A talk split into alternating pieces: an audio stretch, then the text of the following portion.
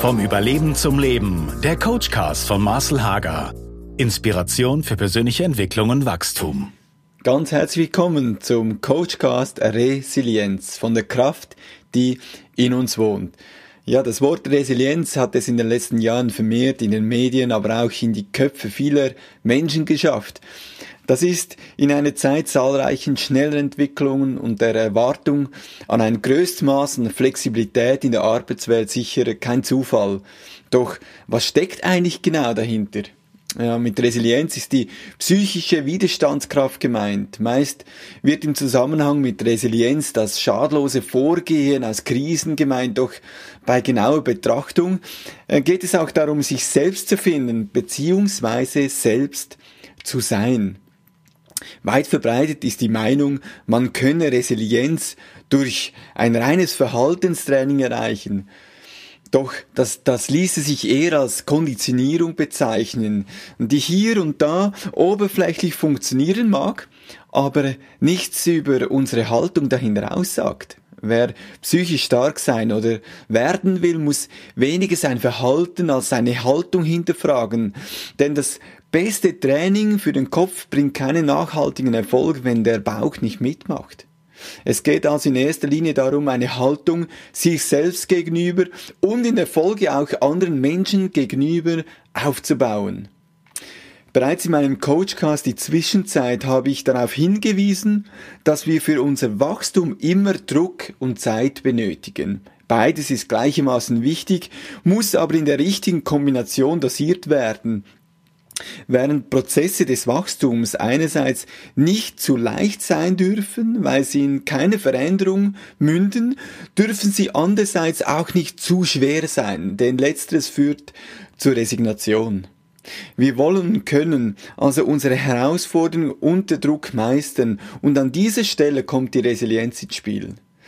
Denn sobald wir unsere Komfortzone verlassen, brauchen wir eine gute Portion Widerstandskraft, um unsere Schritte in die richtige Richtung zu leiten.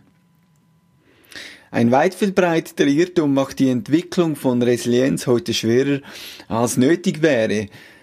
Es ist die Annahme, dass Widerstandsfähigkeit durch Widerstand entsteht. Und so führen viele Menschen einen inneren Kampf mit sich selbst, der nicht selten so weit geht, dass am Ende die eigene Kraft und somit auch Resilienz auf der Strecke bleibt. Ja, tatsächlich erzeugt Druck auch Widerstand. Doch in dem Maße, in dem der Druck wächst, reduziert sich der Widerstand. Die Folge sind psychische und physische Erschöpfung. Wer nicht die Bereitschaft zeigt, in den richtigen Momenten mutige Entscheidungen zu treffen, wird früher oder später nur noch ein Schatten seiner selbst sein. Gleiches gilt für die Erwartungshaltung anderer Personen, die von uns dieses oder jenes erwarten. Wenn wir nicht in der Lage sind, Nein zu sagen, nagt auch das an unserem Inneren und greift uns an. Resilienz kann so nicht entstehen. Wird der Fokus also vermehrt auf den Druck gerichtet, können weder innere Stärken noch Lösungen erarbeitet werden. Stattdessen versuchen betroffene Menschen den Druck so lange wie möglich standzuhalten oder Strategien des Umgangs äh, mit ihnen zu entwickeln. Es ist nicht so, dass Erschöpfung entsteht, wenn man zu viel zu tun hat. Arbeit macht ja nicht per se krank oder unglücklich, wie man auch an den Menschen sehen kann, die für ihre Arbeit brennen und denen es dabei sehr gut geht. Auch früher schon schufteten Menschen sehr viel, doch äh, sie wurden dadurch nicht zwangsläufig unglücklich. Äh, das sind vielleicht eher andere Faktoren, die, die zum Gefühl des Unglücks führten, äh, zuständig. Ein Burnout dagegen, also ein Ausbrennen, äh, beruht eher darauf, dass wir zu lange das Falsche tun. Zu lange etwas, das mit unseren Fähigkeiten, unserer Persönlichkeit nicht übereinstimmt. Die Basis von Resilienz ist Beziehungen. Alles, was wir tun, hat immer auch mit Beziehungen zu tun. Also fragen wir uns, worin in unserem Leben äh, die größten Herausforderungen bestanden oder wie die gravierendsten Belastungen erwuchsen. Oder denken wir darüber nach, was in unserem Leben den größten Reibungsverlust ausgelöst hat. Die Antwort läuft darauf hinaus, dass wir alle Gemeinschaftswesen sind, die Beziehung brauchen so einzigartig und individuell der Mensch auf der einen Seite ist, so angewiesen ist er auf der anderen doch auf Beziehungen. Der größte Reibungsverlust entsteht dort, wo das Grundbedürfnis von gleichwertiger Beziehung nicht gestillt wird. Selbstverständlich sind falsche Aufgaben, zu lange Arbeitszeiten, zeitlicher Druck und andere Stressfaktoren nicht äh, zu unterschätzen, doch letztlich sind sie nur das Präsentierproblem. Blickt man ein wenig tiefer auf die Situation, ist das eigentliche Problem auf der Beziehungsebene zu finden. Stress ist kein isolierter zu betrachtender Faktor. Er wird immer durch Beziehungskonflikte ausgelöst. Denn durch sie entstehen Erwartungen, denen wir meinen, gerecht werden zu müssen. Also nicht einmal die Frage, ob es von außen diese Erwartungshaltung überhaupt gibt, steht im Vordergrund, sondern vielmehr unsere subjektive Wahrnehmung, unsere eigene Interpretation. Also äh, letztendlich äh, eine Erwartung an uns selbst, die den eigentlichen Druck auslöst. Der Beziehungsaspekt spielt eine zentrale Rolle für unsere Gesundheit, aber auch für das, was uns krank macht. Es sind die inneren Stimmen und Antreiber, die uns unter Druck setzen. Wir wollen es perfekt machen, dürfen nicht, dürfen nicht verzagen, fühlen uns ungenügend oder abgelehnt oder wir sind zu jung, zu langsam, zu untalentiert, andere können es eh besser als wir. Die Liste, äh, die ließe sich endlos fortsetzen. Resilienz zu entwickeln bedeutet also an der Grundlage für die eigene Gesundheit und der psychischen Widerstandskraft zu arbeiten. Dies geschieht über unsere Fähigkeit, Beziehungen so zu gestalten, dass sie den Aufbau von Resilienz begünstigen.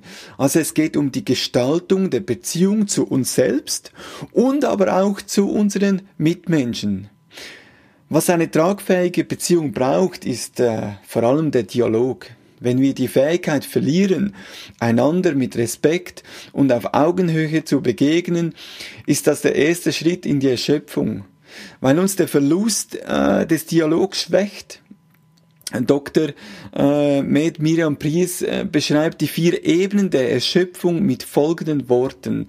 Die körperliche Ebene, äh, die gedankliche Ebene, die emotionale Ebene und die Ebene des Verhaltens. Also wenn der Dialog verloren geht, entweder mit unserem Gegenüber oder auch mit uns selbst, kommt es entweder zu einer äußerlichen Eskalation oder wir zeigen Symptome, die sich auf die vier beschriebenen Ebenen beziehen, also auf der körperlichen, gedanklichen, auf der emotionalen oder auf der Ebene des Verhaltens.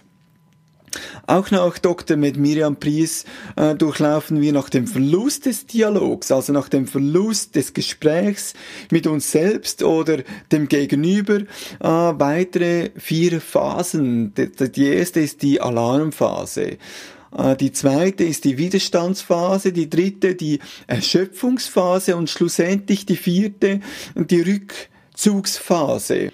Also das heißt, wenn wir den Dialog äh, zu unserem Gegenüber oder zu uns selber verlieren, äh, dass wir in der Gefahr stehen, immer tiefer in diese Phasen hineinzurutschen und entsprechende Symptome zu entwickeln. Also Angstzustände, Schlaflosigkeit, Aggression, Wut, äh, Rückzug und schlussendlich Krankheiten. Und hier sprechen wir von einem Teufelskreis. Denn je hilfloser wir uns fühlen, desto mehr stehen wir unter Stress.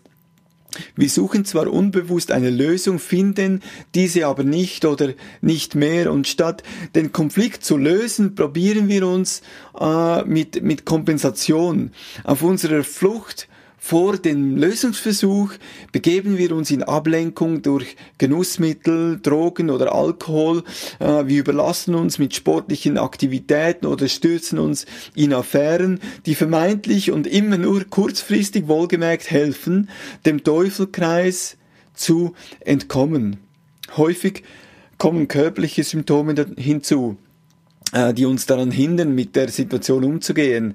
Auf den ersten Blick erscheint das einfacher, denn mit Rücken- oder Kopfschmerzen zum Arzt zu gehen, äh, erscheint uns weniger schwer, als uns der Problematik zu stellen oder äh, in einem Konfliktgespräch äh, unsere Meinung kundzutun.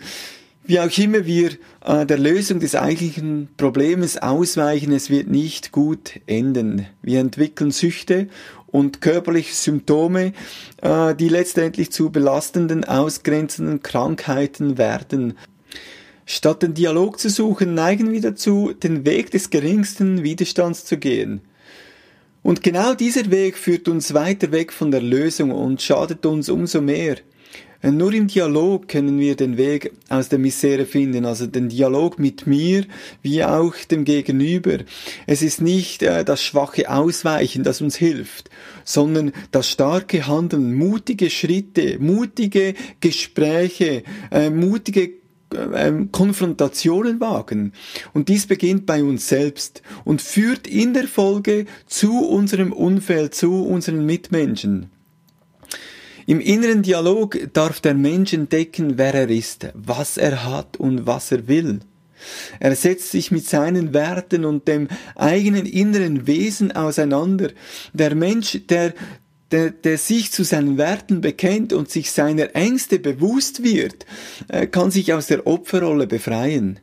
Es ist nicht mehr die Umgebung, die ihn formt, sondern die Möglichkeit, durch das eigene Handeln die Zukunft schöpferisch zu gestalten. Wir gehen also in uns und stellen uns dem Konflikt oder den Konflikten. Wir werden ehrlich uns selbst gegenüber und hinterfragen unsere Lebenslügen. Wir gehen unsere Festlegungen auf den Grund und hören auf, alles zu glauben, was wir selbst über uns denken. Weil vieles davon uns abhält, äh, uns auf den Weg der Problemlösung zu begeben. Unser Denken über uns, unsere eigenen Dialog, unsere eigenen Selbstgespräche, über äh, unsere eigenen Überzeugen, Überzeugungen über uns, äh, die dürfen durchleuchtet, neu gestaltet, äh, neu gewählt werden, neu formuliert werden. Erst wenn mein innerer Dialog geklärt ist, bin ich fähig, auch äußere Dialoge oder äußere Konflikte zu klären. Das Gespräch mit dem Chef, mit dem Mitarbeiter, dem Geschäfts- oder Ehepartner, Ehepartnerin kann nur gelingen, wenn wir uns unseren eigenen inneren Dialog geführt haben. Also wir müssen zunächst unseren Ängsten auf die Spur kommen, unsere Unsicherheiten durch Reflexion und Selbstgespräche kennenlernen. Nur so können wir unsere Wünsche, unsere Werte und Ziele definieren und aus einem Müssen in ein Erlauben hineinzukommen. In der Folge erlauben wir uns Dinge, die wir uns zuvor verboten hatten. Wir lassen es zu, den Erwartungen nicht zu entsprechen. Ah, wie entlastend. Wir brechen aus aus dem festen Rahmen, teilen unsere Bedürfnisse mit, steigen aus äh, statt ein äh, für jemanden, der nie Nein gesagt hat. Wir müssen nicht mehr jedem gefallen, räumen uns das Recht ein, Fehler zu machen fühlen uns aber auch angenommen, dazugehörig und betrachten uns als Gegenüber, als Mitmensch und Individuum, das einzigartig und gleichwertig ist. Abschließend lässt sich feststellen, dass Resilienz dort entsteht, wo ein aufrichtiger und ehrlicher Dialog stattfindet. Resilienz ist also die Fähigkeit des Menschen zu sich und zu, zu dem, was er ist, zu stehen. Resilienz ist nicht äh, möglichst lange an einem Widerstand äh, sich auszusetzen, möglichst lange Druck auszuhalten, möglichst lange etwas zu tun, was wir nicht wollen, um vielleicht das doch noch zu lernen oder Freude zu bekommen. Nein, Resilienz ist der ehrliche Dialog mit uns selbst und dies auch gegen außen zu kommunizieren und zu handeln. Die Widerstandskraft, die mit Resilienz gemeint ist, betrifft also weniger äußere Einflüsse. Sie kann viel mehr als Weg zu sich selbst bezeichnet werden. Es ist ein Weg hin zur eigenen Persönlichkeit, eine Entdeckungsreise zu den eigenen Werten und zur Akzeptanz der eigenen Persönlichkeit. Ich wünsche dir viel Mut auf dieser Entdeckungsreise und dieser Widerstandskraft ähm, auf deinem Weg. Mach's gut, bis zum nächsten Mal. Tschüss zusammen.